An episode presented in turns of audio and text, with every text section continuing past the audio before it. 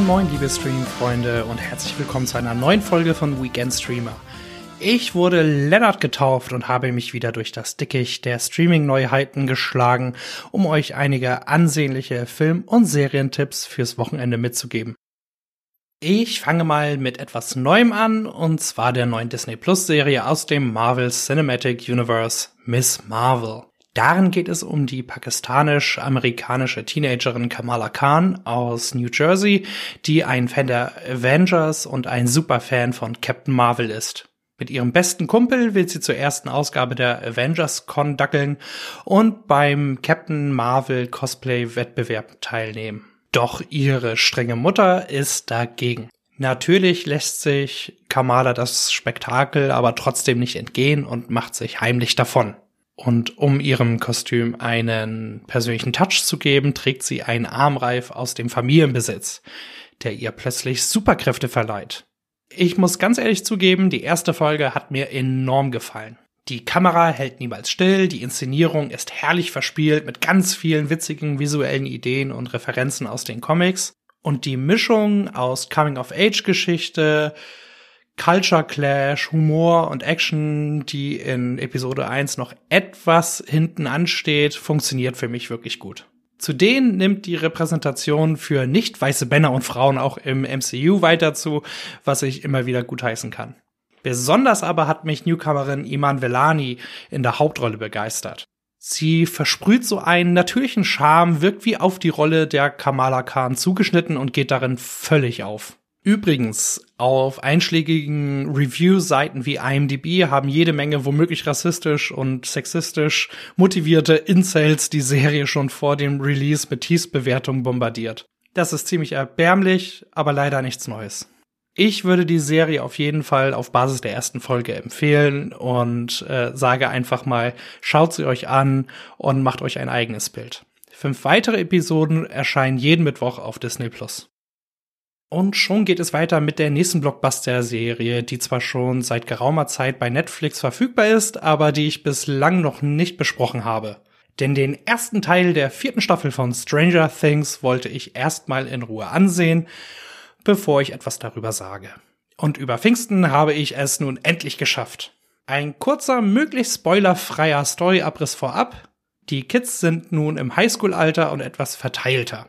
Eleven, alias L, alias Jane, ist mit Joyce, Will und Jonathan weggezogen und muss nun als Außenseiterin ohne Superkräfte klarkommen. Während Mike ihr einen Besuch abstattet, will ein Bekannter ihr helfen, die Kräfte wieder zurückzuerlangen. Joyce erfährt derweil, dass Hopper noch lebt und der versucht wiederum einem sowjetischen Gulag zu entkommen.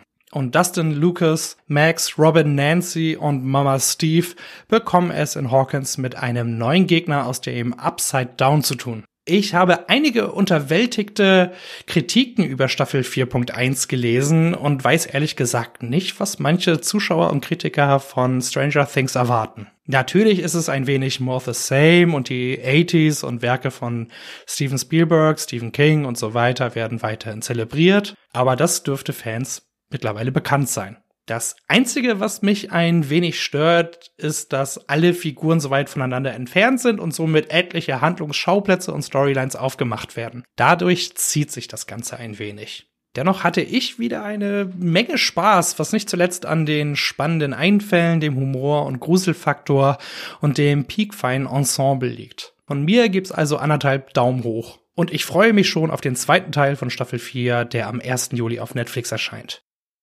Ich bleibe direkt bei Netflix und möchte euch, wie versprochen, noch eine Einschätzung zur vierten Staffel des dänischen Politdramas Borgen mitgeben, die unter dem Untertitel Power and Glory läuft. Seit der dritten Staffel, die 2013 erschienen ist, sind einige Jahre verstrichen und Birgitte Nyborg ist inzwischen Außenministerin Dänemarks. Und als ein gigantisches Ölvorkommen in Grönland entdeckt wird, werden Nyborg und ihre Partei vor die Frage gestellt, kümmern wir uns um die Wirtschaft oder die Umwelt. Und Grönland sieht den Fund als Möglichkeit, sich unabhängig zu erklären. Außerdem kommt heraus, dass ein Shareholder der zuständigen Ölförderfirma ein russischer Oligarch ist, der kurz darauf sanktioniert werden soll. Es geht also hoch her und um viel. Und es ist schon klasse, wie Borgen nach wie vor hochaktuelle Themen einbindet, ohne dass alles irgendwie konstruiert wirkt. Auch persönliche Dramen spielen darin eine wichtige Rolle und eröffnen damit einen Diskurs darüber, ob Geld, Einfluss und Ansehen erfüllender sind als Freunde, Familie und Liebe. Ich würde die Serie jedem empfehlen und natürlich auch die sechs neuen Folgen. So, und die restlichen Serienneuheiten bekommt ihr nun in eingedampfter Form. Dafür bleibe ich nochmal bei Netflix, wo mit der sechsten Staffel von Peaky Blinders und den beiden Neuheiten Intimacy und First Kill weiteres Serienfutter dazugekommen ist. Bei Wow, formerly known as Sky Ticket, ist die zweite Staffel der saukomischen Sitcom Girls Five Ever gestartet. Und bei Apple TV Plus ist zudem die dritte Staffel der Alternate History Serie For All Mankind losgegangen. Und nun bespreche ich noch ein Filmhighlight etwas ausführlicher, weil ich sonst den Zeitrahmen etwas sprengen würde.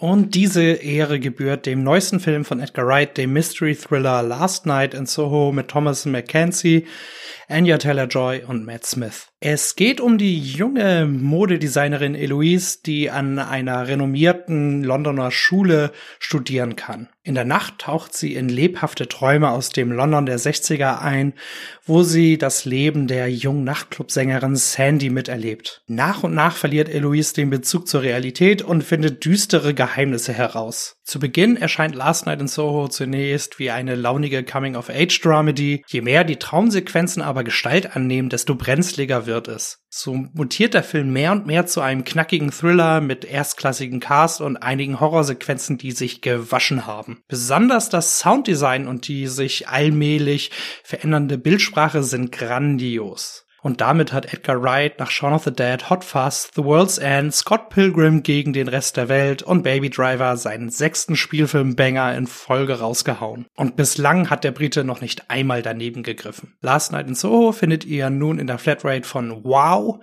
bis vor kurzem noch als Sky Ticket bekannt.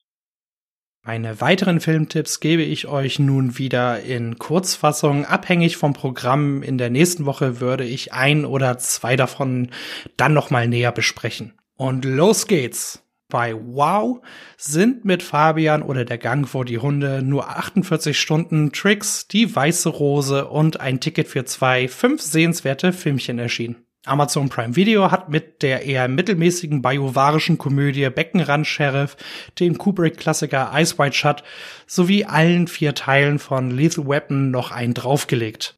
Bei Netflix findet ihr unter anderem das Clint Eastwood-Drama The Mule und das ziemlich gute Sportdrama Hustle mit Adam Sandler. Wer mal Zack Snyders Watchmen sehen möchte, kann das nun für lau in der Arte-Mediathek machen. Bei Join gibt's nun den Actioner Bad Boys for Life, sogar ohne Abo, aber dafür mit Werbung. Und schließlich ist bei RTL Plus das dänische Historiendrama Die Königin des Nordens erschienen.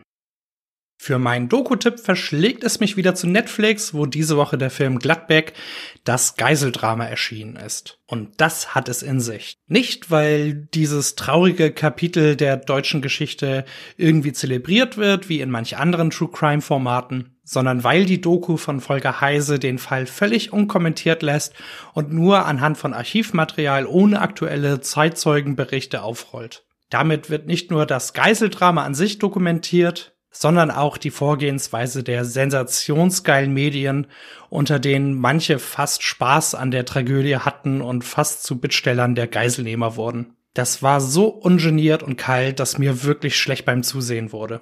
Dazu zeigt die Doku noch die schiere Inkompetenz und Überforderung der deutschen Polizei, die auch wegen der föderalistischen Trennung an ihre Grenzen kam. Die Kritik an den Medien und der Polizei entsteht einzig durch den hervorragenden Schnitt und wenn man sich, wie ich selbst, nie wirklich eingehender mit dem Gladbeck-Desaster befasst hat, verschlägt es einen wirklich die Sprache. Und man denkt unweigerlich an die armen, armen Opfer des Geiseldramas. Fürchterlich, aber Pflichtprogramm meiner Meinung nach. Eine gänzlich andere Art von fürchterlich und sicherlich kein Pflichtprogramm ist mein Grorkepierer der Woche. Und diesmal handelt es sich um die neue Disney Plus Serie How I Met Your Father, das Spin-off zu How I Met Your Mother. Darin erzählt Kim Cattrall als Mutter Sophie ihren Kids im Jahre 2050, wie sie deren Vater in den 2020ern kennengelernt hat. Die junge Sophie, jetzt von Hilary Duff gespielt, war damals 29, Fotografin, Single und ständig auf Tinder unterwegs. Bei ihrer Suche nach ihrem Traummann wird sie von ihren Freunden unterstützt Und ich sage es direkt, wer How I Met Your Mother gesehen hat, kennt das Prozedere des Ablegers mehr oder weniger. Das wäre an sich gar nicht mal so schlimm, allerdings sind die Figuren alle mau, die Serie hat nichts Originelles an sich und auch der Humor fällt größtenteils flach. Dadurch wirkt die Serie extrem uninspiriert, was sie letztendlich auch ist. Und das wäre es auch schon für diese Woche. Wie immer hoffe ich, dass ich euch mit meinen Tipps bei der Film- und Serienauswahl helfen konnte. So oder so wünsche ich euch ein prächtiges, erholsames und unterhaltungsreiches Wochenende. Bis nächste Woche.